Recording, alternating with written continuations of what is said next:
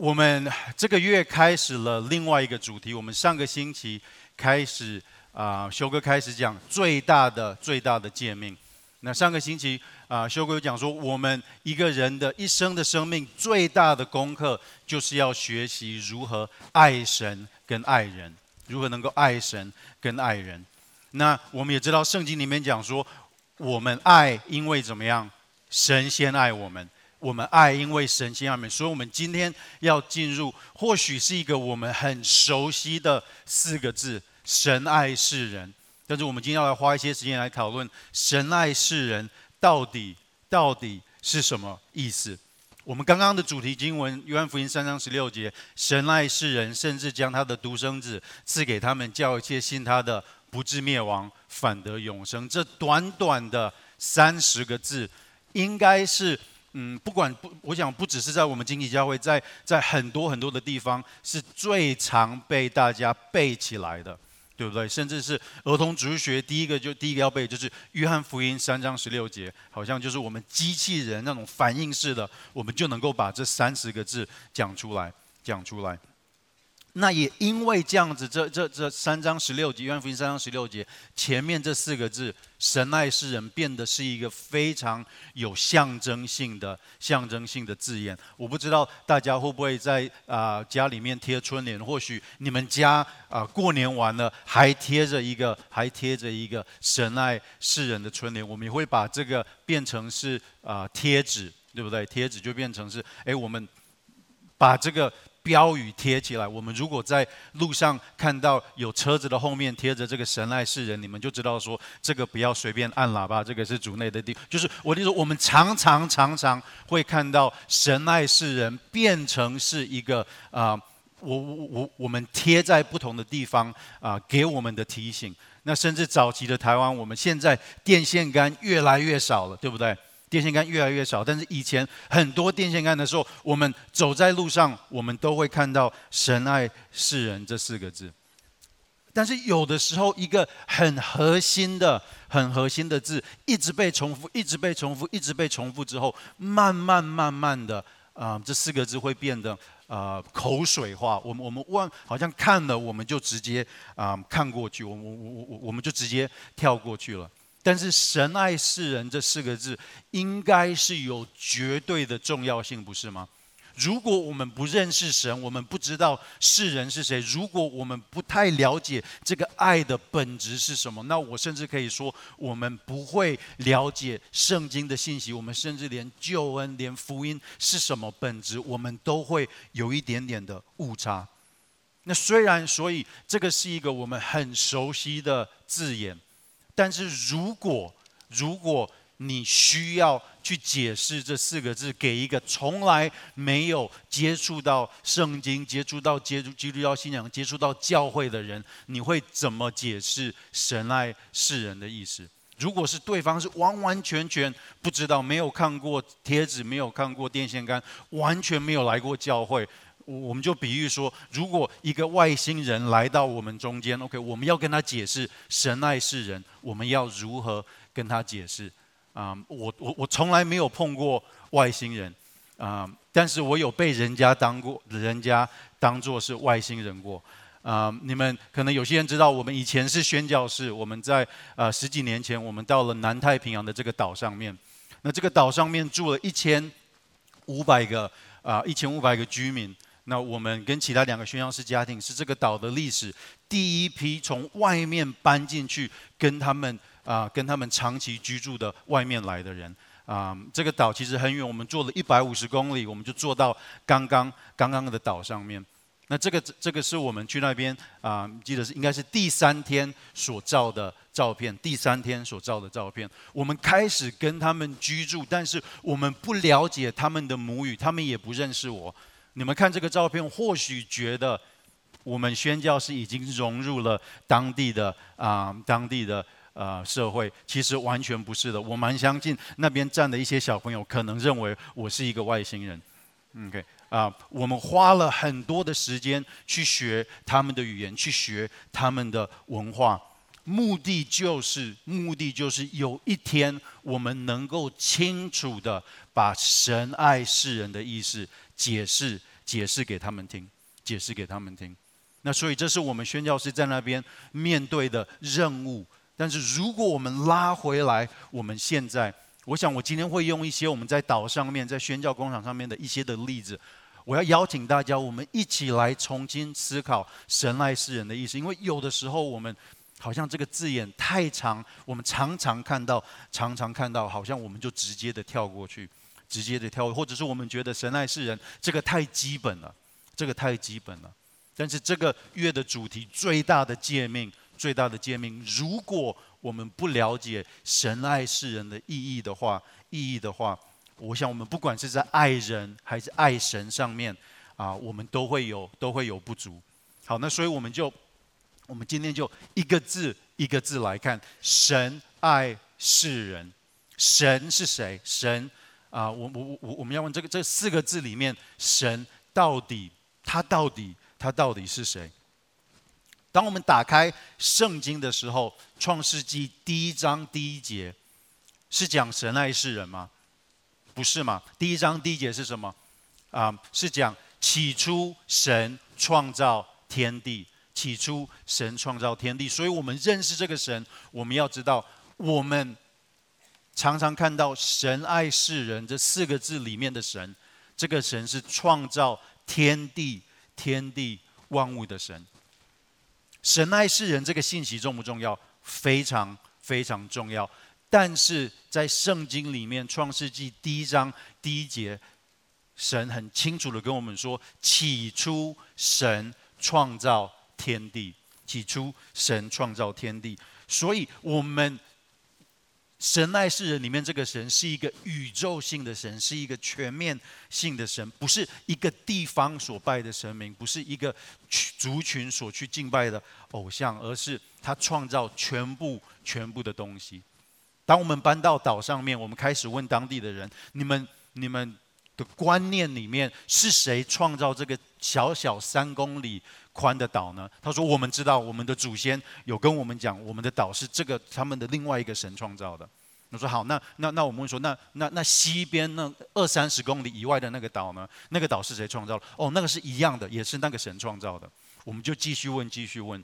那啊，那我们就把地图给他们看，我们就说，哎，那巴布亚纽几内亚的本土呢？那一个本土的岛是谁创造的？他说，然后他们就说，呃，这个我们就不知道了。那那我们三个宣教士把德国、把美国、把台湾的地图指给他们看，还有澳洲的地图给他们看。那那那我们说，那世界上有那么多其他的地方，这些的国家、这些的土地是谁创造的？他们回答说：“我们不知道，我们的神就只有创造这个几个，我们这边五六个小岛、小岛而已。但是圣经里面说的不一样，不是吗？圣经里面尼西米记，我们一起来：你唯独你是耶和华，你造了天和天上的天，并天上的万象，地和地上的万物，海跟海中所有的，这一切都是你所保存的。”天军也都敬拜你。再来诗篇，耶和华造天地海和其中的万物，他持守信实，直到永远。在这里很清楚的圣经跟我们要说的是，神爱世人的这个神，他是创造天地万物的神，他是创造天地万物的神，所以。我们宣教士就跟当地的人解释：OK，有有另外一位神，他创造了宇宙天地万物，我们所有看得见的，在天上飞的，在地上爬的，在海里面游的，全部都是他所创造的，全部都是他所创造的。我们跟当地人说：那这一只猪是你的，不是你的，这一只猪是神创造给你的。这个是我们庆典的时候。啊、大家用的椰子就是大家会把椰子聚集在一起。OK，我们开始教导说，这些椰子虽然是从你们的椰子树拿下来的，但是是谁把这些的椰子放在这个岛上面？是创造天地万物的神啊！这个是我们那边的香蕉。OK，一样的菜园里，这是我们他们每天要吃的东西。是谁把食物给我们？是神创造。香蕉，你们这边看到，我们岛上面有四五十种香蕉，四五十种香蕉，每一个都是神所创造的啊！这个是，这个是我非常非常辛苦啊、用照相机去照到的鱼，所以是啊、这个不是我钓到的，这是我们那边的人啊、那边的人啊、有一天钓到的。我问大家，如果你钓到一只这样的鱼，你会不会很高兴？你会很高兴？你会不会认为这只鱼是你钓到的？就是是是是你的嘛？你为什么高兴？因为这是我钓到了，这只鱼是属于我的啊！但是圣经里面说，是的，这一只鱼当然是有被一个人钓起来。这只鱼太大了，那个时候被钓起来是呃，我们岛上面四个男的跳到海里面，然后一起把这个鱼游进来，因为这个独木舟是拉不进来的。OK，但是钓到这个鱼的人虽然很高兴，但是这个鱼是谁创造的？这个鱼是神所创造的。神所创造的，在诗篇十九篇呃十九篇第一章，这是我们很熟悉的。这篇讲诸天述说神的荣耀，穹苍传扬他的作为。如果十九篇大卫这边改了一下，说这一个小岛述说神的荣耀，这一棵椰子树传扬他的作为，是不是我们感觉就不太一样了？我不是说在一个小岛或在一个椰子里面，我们看不到神的荣耀，但是我们的神是一个创造天地万物的神，一定要用诸天，一定要用穹苍，一定要用这宇宙万物，我们才能够形容它那么大。或许你们听到神创造万物，你们会觉得说：“诶，这个是太太基本了，这个我知道啊，我知道啊。”这个是你们应该跟你们这些宣教士应该跟那些没有听过圣经的那边的岛民说的啊！但是，亲爱的弟兄姐妹，容许我问你们：如果我们真的检验我们的生命的话，我直接问你们：你们的神有多大？你们我我们可以很容易的用用用用圣经里面的标准答案说：我们的神很大。但是我要问的是，我们每天的生活里面。如果我们不小心，如果我们忘记神真的是一个创造天地万物的神，是不是当我们经过每天的生活，我们面对困难，我们的神会慢慢、慢慢、慢慢变小了？有多少时候我们认为我们今天所面对的状况，神其实没有办法帮助我？我们的神就慢慢、慢慢、慢慢变小。当我们看到社会、国家开始远离时，我们会觉得说：“神啊，你在哪里？你、你、你、你是不是不管我们呢？”我们的神就慢慢、慢慢变小了。那有的时候这样的感觉，我们不会直接讲出来，但是在我们心里面，如果我们远离神的话，我们的神就变小了。但是我们要知道，“神爱世人”这四个字，这个神有多大？这个神是创造宇宙万物的神。为什么我们要知道这那个？这个呢？因为在“神爱世人”这句里面，我们的神有多大，那他的爱也会那么大。如果我们的神是大的，那他给我们的爱也是大的，不是吗？所以我们要认知我们的神是创造天地、天地万物的神。那再来，我们的神，神爱世人，我们的神。是一个无所不在的神，他是一个无所不在的神。当我们搬到岛上面生活的时候，啊、当地的居民就开始跟我们说：“诶，我们祖先的灵魂住在岛的后面。我就是你，你如果说你们到岛的后面那边比较少人居住，我们祖先的祖灵是住在那边。他们会说：诶，那边的一个很大的石头，这个石头有他的灵魂。OK，所以对我们的人。”啊，我们岛上面的岛民来讲，他们所敬拜的神灵是有地区性的。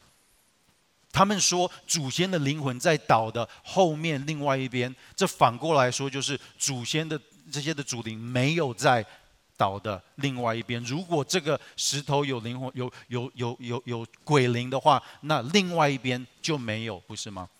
那我们听到你们、你、你们听到我在形容当地的人，他们信仰，你可能会觉得说，哇，他们、他们、他们好原始哦，他们好原始哦。但是其实我们很多的民间信仰也不是一样吗？当我们不管是我们拜妈祖还是哪个土地公的庙，当我们说这个庙的神灵很灵的时候，我们其实是不是在说这个的神灵是是地区性的？我们要我们要到那边去，才能够跟这个神灵打交道。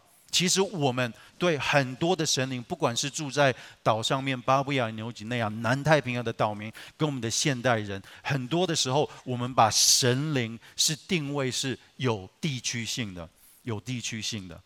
但是，但是圣经不是这样说，在使徒行传十七章，我们一起来，创造宇宙和其中万物的神，既是天地的主，就不住人手所造的殿。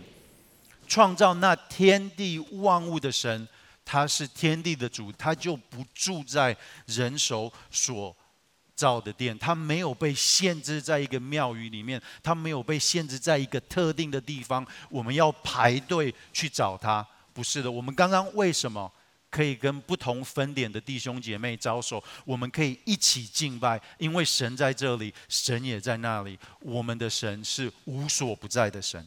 我们的神是无所不在的神，啊，我们的岛上面的人还有另外一个啊，另外一个另外一种文化，就是当我们岛上面的人一些人做错事情的时候，就犯了大错的时候，大家会跑到岛的另外一边，或者跑到山上去躲起来，躲起来。他们认为说，只要我躲起来，这个事情就慢慢慢慢的消失。他们他们认为躲起来就可以解决一切的事情。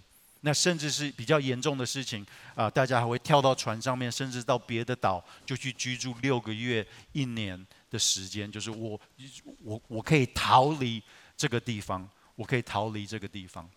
但是圣经怎么说？人怎能躲藏在隐秘处，以致我看不见他呢？我岂不是充满天地吗？这是耶和华的宣告。我们的神是无所不在的神，我们的神是无所不在的神。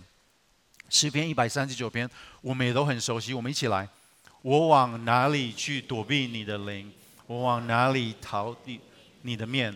我若升到天上，你在那里；我若在阴间下榻，你也在那里。我若展开清晨的翅膀，飞到海极居住，就是在那里，你的手必引导我，你的右手也必扶持我。当现在啊，我们。岛上面，我们部落的基督徒，当他们还是会跌倒，还是会犯罪，那他们一跌倒的时候，跟以前的反应一样，我要我要躲起来，我就不要去教会了，我我我要找一个地方躲起来，让大家忘记这个事情，我再回来。但是现在啊、在岛上面的基督，他们会彼此鼓励，你你你你你跑去哪个地方，神也在那边啦、啊，你躲不掉的。你躲不掉的，你为什么就不留下来？你在哪里跌倒，你就在哪里站起来。我们一起一起来跟随神。亲爱的弟兄姐妹，为什么神爱世人里面的神是无所不在的神是重要的？是重要的，因为神如果无所不在，如果神无所不在，那么怎么样？他的爱也是无所不在。如果我们的神是一个无所不在的神，他的爱也是无所不在。神爱世人的神，他是无所不在的神。不管我们的生命光景，在家里、在公司、在家庭里，甚至在病床里面，甚至像约拿躲到一个大鱼的肚子里面，神的爱不会离开我们。神的爱不会离开我们。再来，神的属性啊，神爱世人的神。是一个圣洁无瑕疵的神。我们的神是一个圣洁的神啊，在圣经里面，在利未记这边说，你要告诉以色列全体会众，对他们说，你们要分别为圣，因为我耶和华你们的神是圣洁的。为什么我们要分别为圣？因为我们的神。是圣洁的神，在出埃及记这边说：“耶和华万神之中有谁像你呢？有谁像你荣耀圣洁、可颂可畏、施行奇事呢？”圣圣洁的意思是什么？圣洁的意思是是一个干净、完美、良善啊、清洁，没有任何。污点的所有美好美善的东西，把它放在一起，这个就是我们所谓的所谓的圣洁，所谓的圣洁。我们的神是一个圣洁的神。当我们把啊岛上面的语言学好之后，我们开始啊，我们开始从创世纪一直教到耶稣受难复活。我们一开始就在开始，一开始就教我们的神是一个圣洁的神。啊，我们用天使、天使长的故事，天使本来就是。啊，撒旦本来不是一个天使嘛，对不对？他在天上跟神在一起，那个时候还没有犯罪，还没有犯罪。但是，一位天使他他他开始骄傲，就犯了罪。那神是是一个圣洁的神，圣洁的神没有办法跟一个犯罪的天使在一起，所以神就把这个天使赶出去，就就必须要分开，就必须。要分开，因为圣洁的神是没有办法允许罪在他的旁边的，在他的旁边的。那我们教完了这一课，隔天早上我就在村庄那边岛上面的村庄走路，就有一个男的过来，很紧张的，很紧张的跟我说：“他说，伟恩，你们昨天教的那一课，我吓到我整个晚上都睡不着。”那我想说：“哎，我我我我那时候还没有会意过来。”我说：“哎，我我我就是。”我不了解为什么他他他吓到啊，一个晚上都睡不着。他说他说，你们昨天教说神是圣洁的，如果我有罪的话，我没有办法跟他亲近。你们昨天所形容那个天使，他只犯一个罪，一个罪，一个罪而已。他说我昨天晚上吓得没有办法睡觉，因为如果一个罪就不能跟神在一起的话，那我怎么办？那我怎么办？那我怎么办？当我们听到我们的神是创造世界万物的神，我们心里面很平安。我们的神很大很好。当我们听到我们的神是无所不在的神，他的爱无所不在，我们心里面得到安慰。但是当我们听到我们的神是圣洁的时候，我们心里面是不是开始会有一点点压力？就是我们感觉跟跟前面两个就有点不太一样了。啊，我我在小学的时候，只要班上有任何的呃同学穿新的鞋子、球鞋来到班上，我们大家就会开始去踩他的鞋子。OK，我们要确定说这个新的鞋子第一天来上学回家的时候，这个上面一定会不干净，一定会不干净。OK，这个是，所以所以，但但但是同学那个那个同学会，如果你的鞋子被人家这样子踩，会不会高兴？其实是不会高兴的，对不对？但是我们的神，神爱世人里面这个神是一个圣洁的神，我们不能够忘记他的属性。就有的时候，如果我们穿了一个白色的衬衫，我们去吃饭，然后一不小心被一个酱油滴到了。好像我们本来吃的饭就没有那么好吃了，对不对？味道就全部全部改变了。有的时候我们看到神爱世人，我们甚至有的时候会觉得说，本来神就应该爱我们啊，本来神就应该爱我们啊。啊，但是一个圣洁的神是没有办法跟罪在一起的。有的时候，慢慢慢慢慢慢，我们对自己。啊，我们对自己的罪，我们对神的圣洁就没有那么敏感了，就没有那么敏感了。有的时候，甚至我自己的生命就像一件白色衬衫一样，但是这个衬衫充满着八方云集的酱油跟麦当劳的番茄酱。我每天穿着，我忘记我所敬拜的神是一个圣洁的神。我觉得我这个其实是没是是没有关系的。但是我们不要忘记，我们的神是一个圣洁的神，他爱我们，神爱我们没有错，但是他是一个圣洁的神。嗯，那神，我们看完了神之后，我们我们现在转到世人呢？那你是谁？我是谁？我们到底是从哪里来？当我们认识神是谁之后，我们下一个很自然的问题就是：那那我们是从哪里来？我们到了岛上面，我们开始跟当地的人建立关系。我们，我，我，我们继续的留下来。我们学习到他们的语言，我们开始跟他们有更深层的对话。我们开始问他们：你们相信？你们相信？你们是从哪里来的？是是谁？你们是是是是？你们人类是从哪里来的？他们最后说：我们相信，我们是从三个动物传下来的。三个动物传下来的，第一个是猪，再来是狗，第三个是蚂蚁。OK，这是我们那边的人他们所相信的。那我们三个家庭啊、三个宣教士家庭，刚好是我德国的同工是猪，我美国的同工是狗，那我就被非非被编到是蚂蚁。OK，这个是这个是他们他们要他们就把我们编的，哎，那你就是属于猪，你就属于狗，你就是属于蚂蚁。OK，我这样跟你们分享，你们可能觉得说，哇，那边的人就是好没有知识哦，或者是怎么那么天真，怎么那么天真？但是，当我们宣教士跟他们说：“诶，我们的国家里面有很多人认为我们人类的祖先是猩猩、是猴子。”他们也说：“那你们怎么可能会相信这个？你们怎么会那么天真？”我想，我们到最后都会有一个问题：我们是从哪里来的？世人的本质是什么？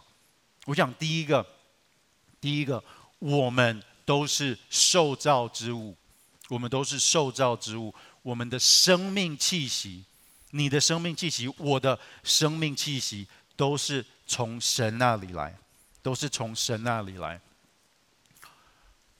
受造之物的意思就是，是有人创造你，有人创造我。我们这边所有的所有的人，都是有一位创造主，由他特别的计划、特别的设计，把你跟我创造出来。啊，圣经说，我们一起来，神就照着自己的形象造人，乃是照着他的形象造男造女。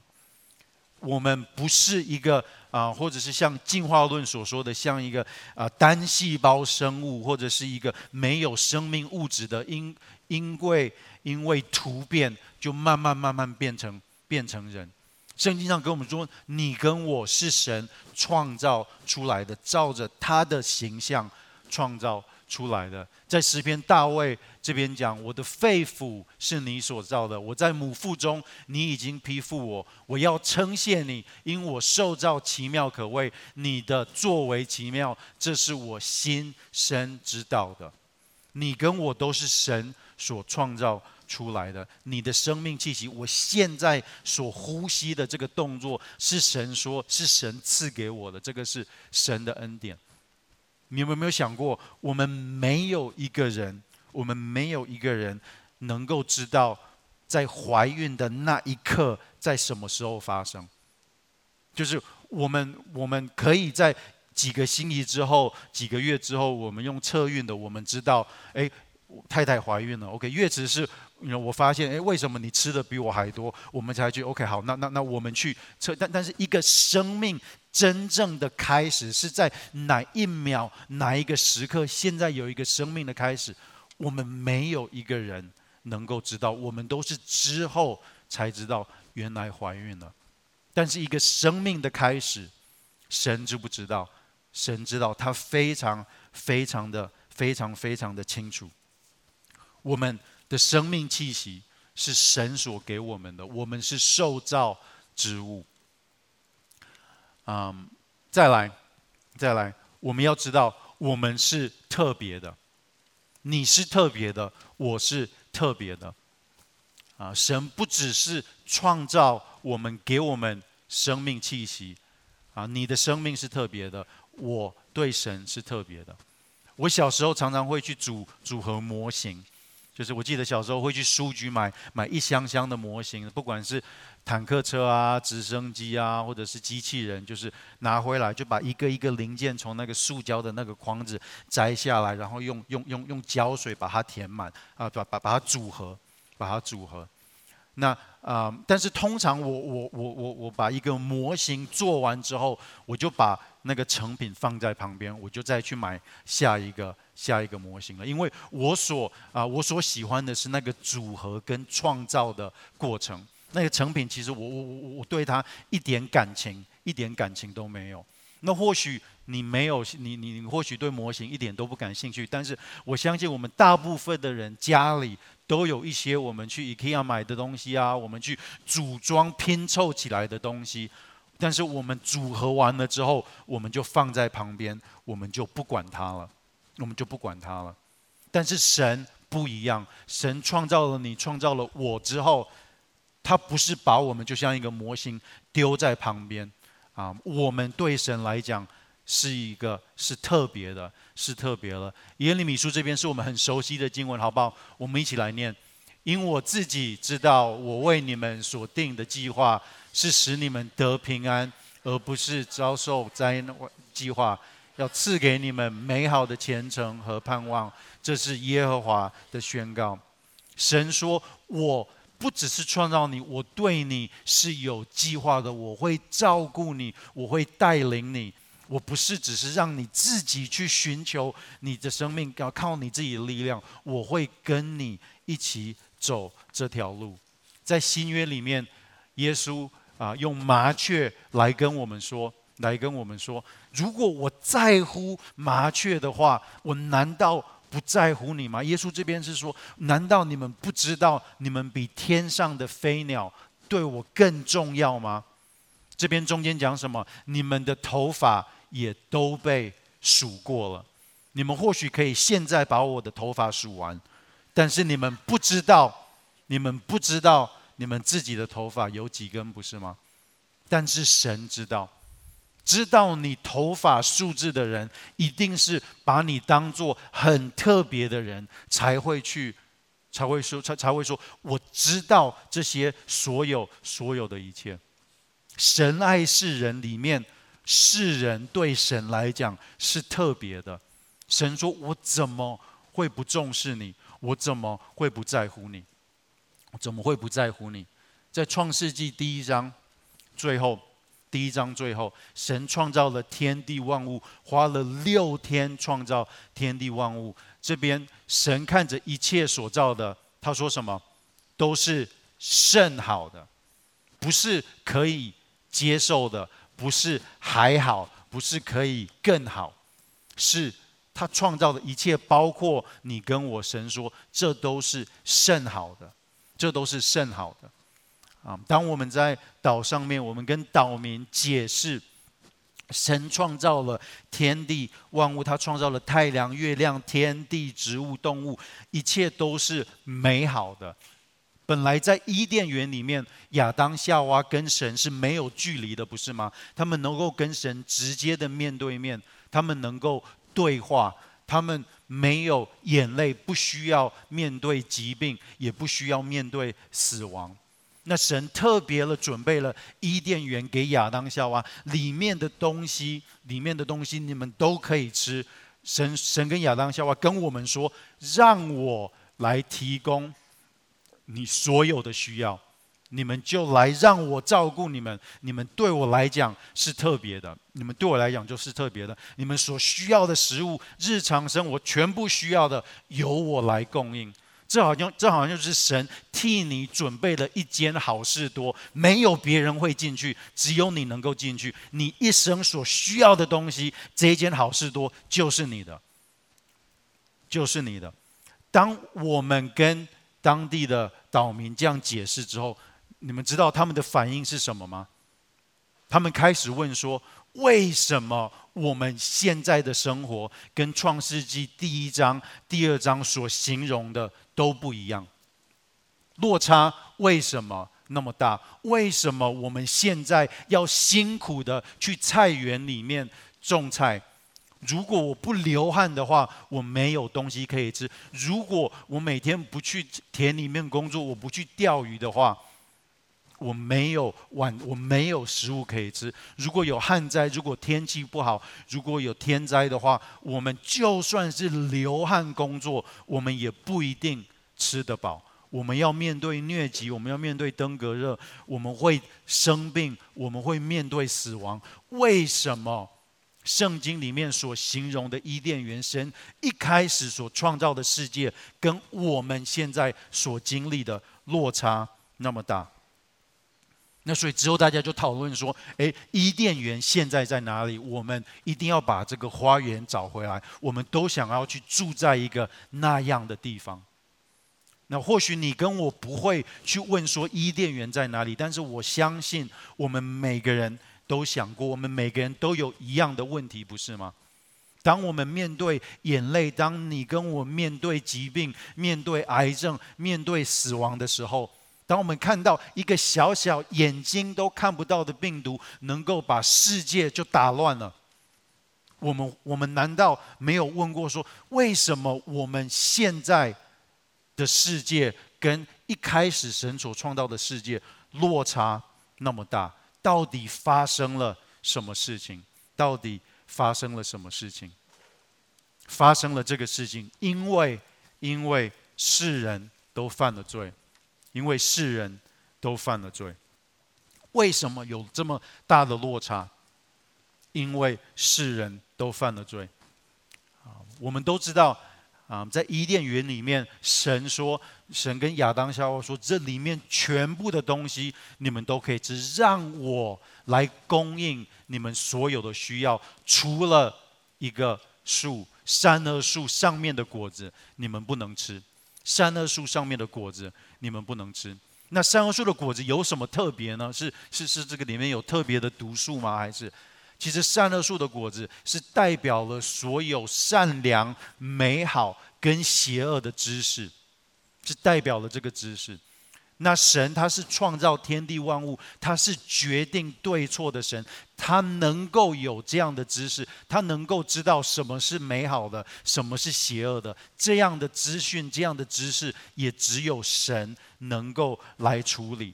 但是你跟我亚当夏娃，我们没有办法处理全部善恶的知识。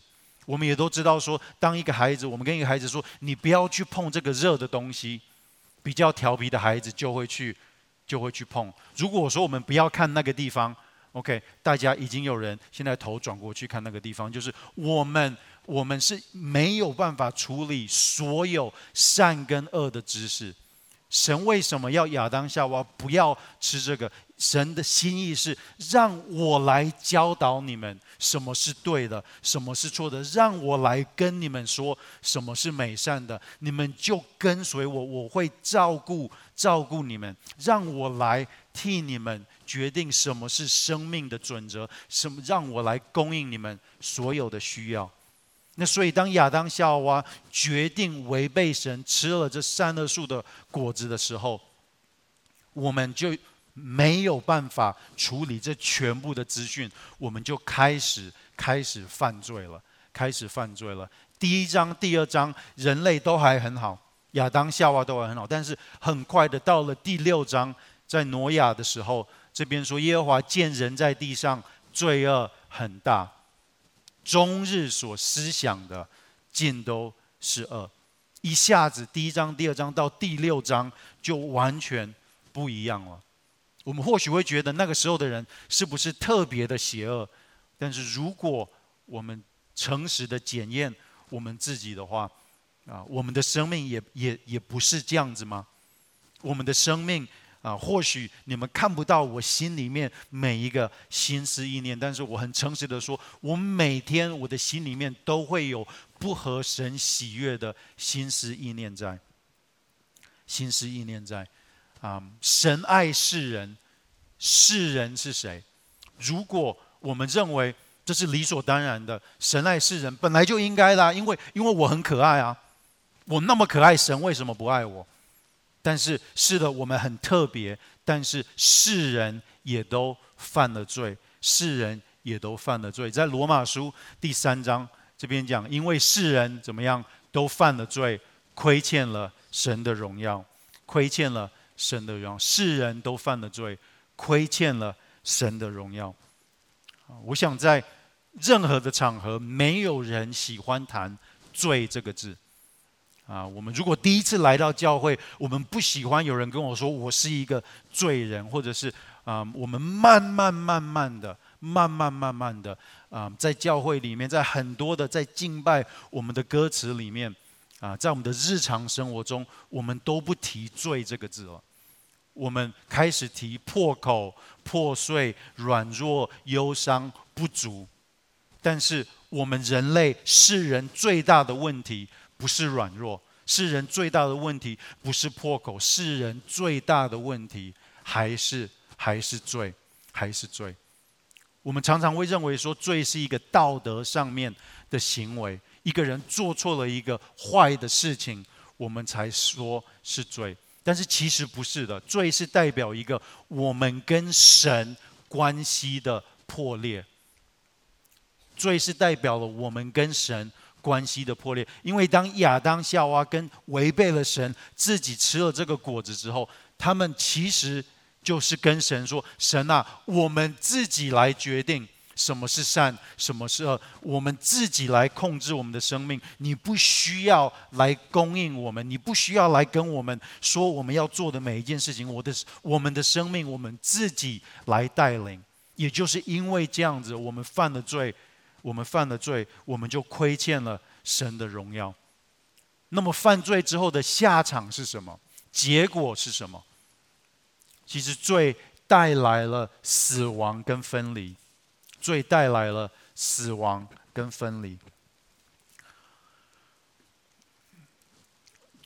罪人都亏欠了神的荣耀，而罪带来了死亡跟分离。啊，我们在罗马书第六章二十三节，我们都知道，罪的工价乃是死，罪的工价乃是死。如果我们不了解神爱世人，我们世人的光景的话，那神爱世人这四个字，好像只是啦啦队在鼓励、在加油的、在加油的这个这个话语一样。我们不会了解神的爱有多么多么的大。罪的工价乃是死。那这个死是什么呢？什么什么是死亡？我们一个人的生命会经过。几次的死亡，有几种在圣经里面有几种死，有几种死。我我用这个盆栽来啊来做一个比喻。如果我现在把这个一些叶子撕下来啊，我手上的叶子看起来是不是绿的？是，看起来是不是好像跟跟这个树上其他的叶子一样？还是看起来是有生命的生命气息的，对不对？但是这个叶子是活的还是是死的？是死的。为什么是死的？因为它已经离开了这个树。这是我们当我们犯了罪之后，我们跟神的关系，我们所经历的第一个死。这是我们每个人生下来我们的生命光景。是的，我们有生命的气息。我们在外面。看起来是绿色的，是有生命的，但是因为罪，因为亚当夏娃罪的关系，我们跟神中间是有距离的。这是我们经历的第一个死亡。如果我把这个绿色的叶子，现在我放在讲台这边，一直放，一直放，放到下个星期，下个星期，下个星期天早上十二点，我再把一样的叶子拿出来，还会是绿色的吗？不会是绿色了。一个一个叶子，一个有机的东西，它会坏掉，它会损坏，它会修毁，啊、嗯，它它会，这个就像我们人体一样，我们会经历第二个死，就是我们肉体上面的死，除非耶稣在我们死掉之前来，不然我们这边每一个人都会经历我们身体的死。这个是亚当夏娃本来在创世纪一开始是不会经历的。在他们犯罪之前，他们是要跟神永永远远的。但是因为犯了罪，现在我们在地球上面，我们在世界上面的生命就有限制了。有一天我们会经历这第二个死。那第三个死是什么呢？第三个死是我们不只有身体上面有机的东西，我们也有灵魂，不是吗？那当我们如果我们没有回到这个树的上面，我们死后，我们的灵魂会跟神永永远远的隔绝，永永远远的隔绝。这就是圣经里面所讲的地狱。给圣经学者不没没有同意，就是大家没有完全同意这个地狱到底是不是一个真的很很热很热很热的地方。但是大家同意的是，地狱代表的是一个我们永远。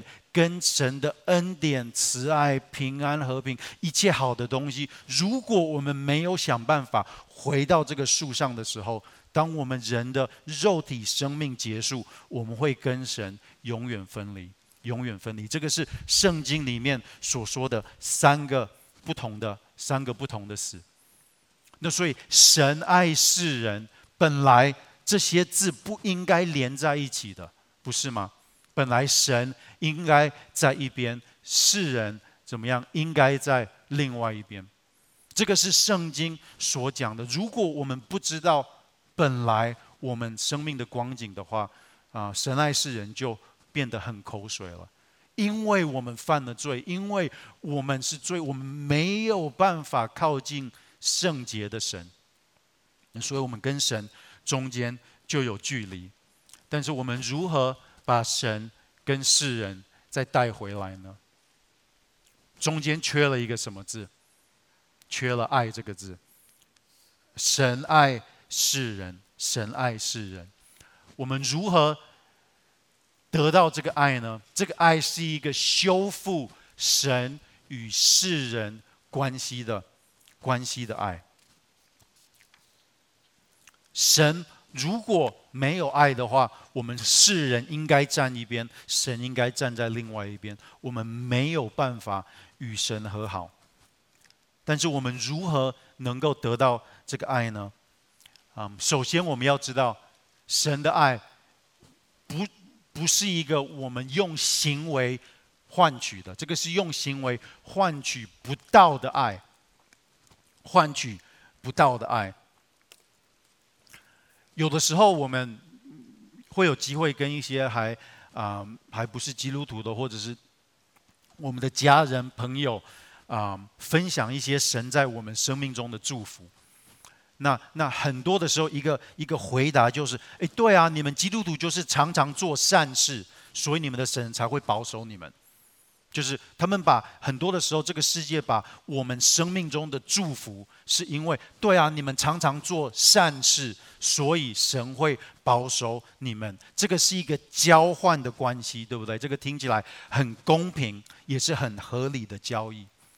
但是如果我们仔细想一想，如果神的爱是建立在你我有没有做善事的话，做的够不够的话，一个每天都要去想说我善事做的够不够，能够去换取神的爱，这个生命是一个没有平安的生命。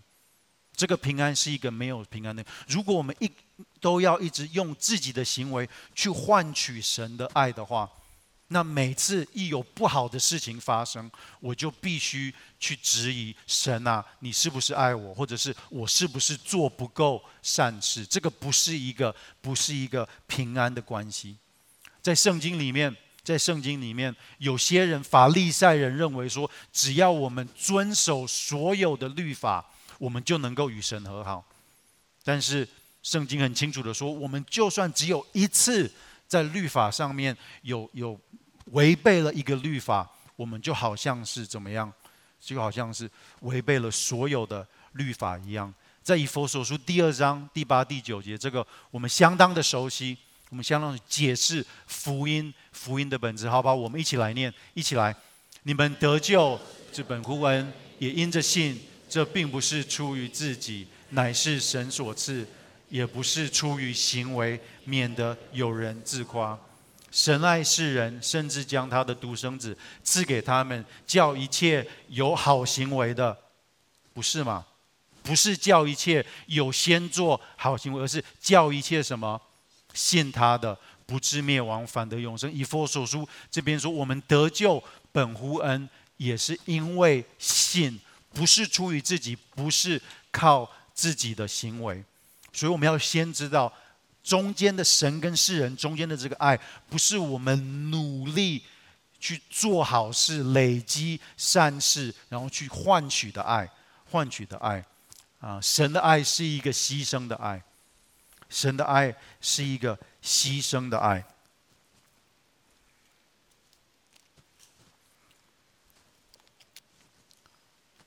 在约翰福音第十章。啊，这边形容啊，耶稣说：“我是好牧人，好牧人喂羊舍命。我是好牧人，好牧人喂羊舍命。”你们有没有想过，一个在这个世界？我们不是说耶稣，我们在一个世界，一个好的牧人应该是要把自己的羊群养肥、养大，然后怎么样把它卖掉赚钱，或者是把这个羊吃掉的。如果有一个牧人是这样子做的话，我们会说这个是一个好牧人，对不对？如果你朋友请你吃羊肉炉，OK，你说哇，这个肉怎么羊肉怎么那么那么好吃？你朋友说啊，没有，这个羊是我自己养的。你会很高兴说：“诶，我认识一个，我认识一个牧羊人，对不对？我们世界的牧羊人应该是是是为了为了自己，没有一个牧羊人会牺牲自己的生命。但是我们的牧羊人跟这个世界的标准，跟这个世界的标准不一样。这个我们的神的爱是一个牺牲的爱。在哥林多后书啊第五章这边，我们一起来。”神使那无罪的替我们成为罪，好叫我们在他里面成为神的义。这边很重要的是，神使那无罪的，无罪的是谁？是耶稣，替替我们成为罪，牺牲的爱是我们本来是要经历所有这三个死亡的，不是吗？第一个死，第二个死，第第三个死，因为我们犯了罪。但是耶稣是替代我们在十字架上受死，所以我们现在第二个罪，我们身体还是会朽坏。但是当我们把我们的信心放在耶稣的上面，我们马上就从死人变成活人，我们就回到了这个树上面，我们与神和好。那当我们的身体的这个朽坏了，身体朽坏了之后，我们不会经历第三个死，我们回到神一开始的心意，我们会在天堂永永远远在永恒里面跟他在一起。这个爱是牺牲的爱，是打败死亡死亡的爱。但是这也是一个不公平的爱，不是吗？是牺牲的爱，有牺牲就不是公平。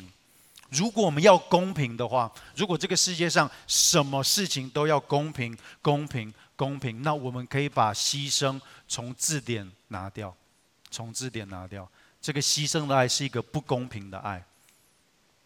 再来，神的爱是一个完全的爱，神的爱是一个完全的爱。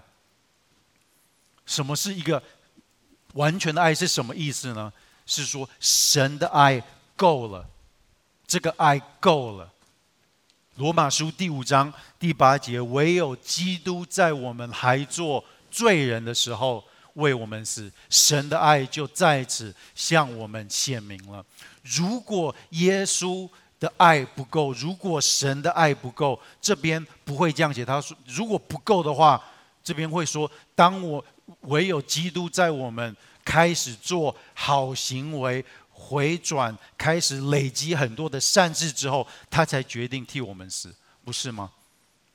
但是神的爱够了，在我们还是罪人的时候，神的爱说：“我愿意为你为我把我的独生爱子赐给你们，让你们让我们能够再次与他和好。”神的爱在我们的生命中是完全的，是完全的。最后。神的爱是一个有盼望的爱，神的爱是一个有盼望的爱。这个不是我们一时我们心里面的平安而已。神爱世人，带给我们的是那永永远远在永恒里面有盼望的爱，有盼望的爱。这是我们今天最后一个经文，在彼得前书第一章啊三到五节，好不好？我我们一起来念：愿颂赞归于我们主耶稣基督的父神。他曾造自己的大怜悯，借耶稣基督从死里复活，重生了我们，叫我们有活泼的盼望，可以得着不能朽坏、不能玷污、不能衰残，为你们存留在天上的基业。你们这因信蒙神能力保守的人，所预备到末世要显现的救恩，要显现的救恩。神爱世人。给我们的爱是一个有盼望的爱。这边说这个爱是什么？是不会朽坏、不会玷污、不能衰残。这个是会从现在一直流到世界的末了，跟以后天堂那永永远远。这个是我们的基业，这个是我们的确据。这个不是只是我们猜想要的，或者是我我我我们希望会发生的。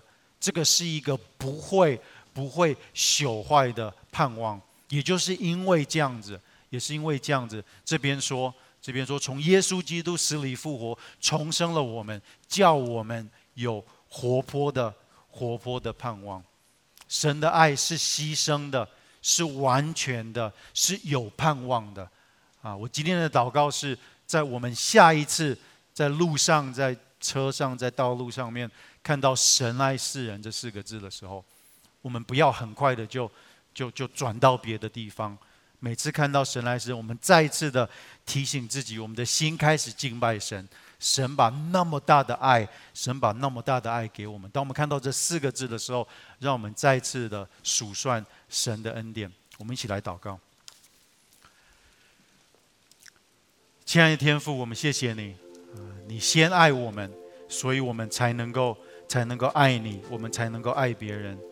主啊，你那完全的爱啊，你不需要我们做什么东西，你只要我们把我们的信心相信你的爱，相信你把你的独生爱子主耶稣基督在十字架上代替了代替了我们的位置，我们就能够得到这个爱。主啊，这样。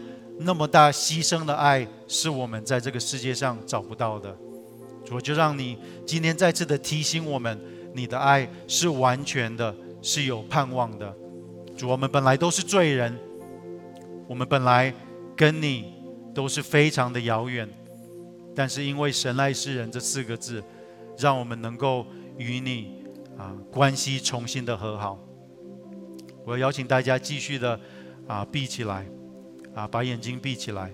啊，当我在准备这篇讲章的时候，我用“神爱世人”这四个字替大家祷告。我的领受是在我们中间有些人或许还不清楚的认识神是谁。或许你已经来到教会非常的久，但是神对你来讲一直都是可能放在口中所讲出来的话，但是你一直没有认清。这个神到底是谁？他有多大？他有多爱你？他在你的生命中有那绝对的主权？那甚至你没有认真的去想过，我们的神是一个圣洁的神啊！我相信神今天要邀请你，他要跟你说：“孩子，你再次的，我要邀请你再次的来认识我，认识我的圣洁。”我对你的心意也是要过一个圣洁的生活，但是我是爱你的神，我是充满慈爱，我是掌管你生命的神。不要让我再变成一个陌生人，你再次的来，再次的来了解我，认识我。而且我们中间有其他的人，我们或许不是特别认识自己，我们不知道自己是特别的，我们不知道。啊，我们虽然知道我们是神创造的，但是我们觉得好像就是神好像就创造了我，但是就把我放在旁边，让我自己去过我的生活。我相信神今天要跟你说，孩子，不是的，你对我来，你对我来说是一个特别的、特别的生命。我从来没有离开过你，我从来没有离开过你。或许我们这边有一些人啊，虽然常常听到“爱”这个字。但是我们生命中从来没有真的的感觉到爱，但是今天从“神爱世人”这四个字里面，我们再次听到从神那边的爱是牺牲的，是完全的，是有盼望的。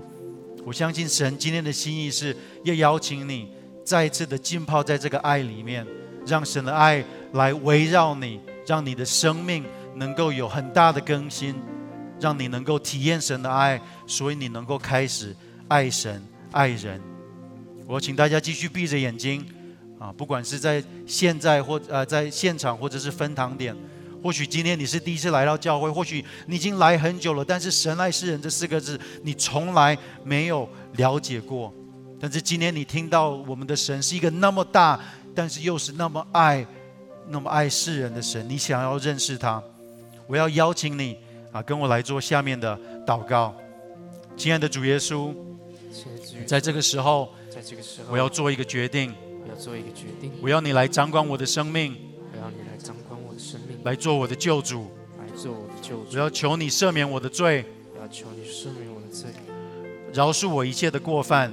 饶恕我一切的过犯。带领我的人生。带领我的人生。我这样子祷告。我这样子祷告。是奉主耶稣基督的名。是奉主耶稣基督的名。阿门。如果你刚刚做这祷告，我要恭喜你，神爱世人，在你的生命中已经有不同的意义了。我要鼓励你继续来到教会，好不好？我们一起站起来，用敬拜来回应神的话语。这你爱为我奠定十架，为我从死里复活，耶稣基督为我再来的君王，我深信，无论是生或死，天使或空中掌权者，都不能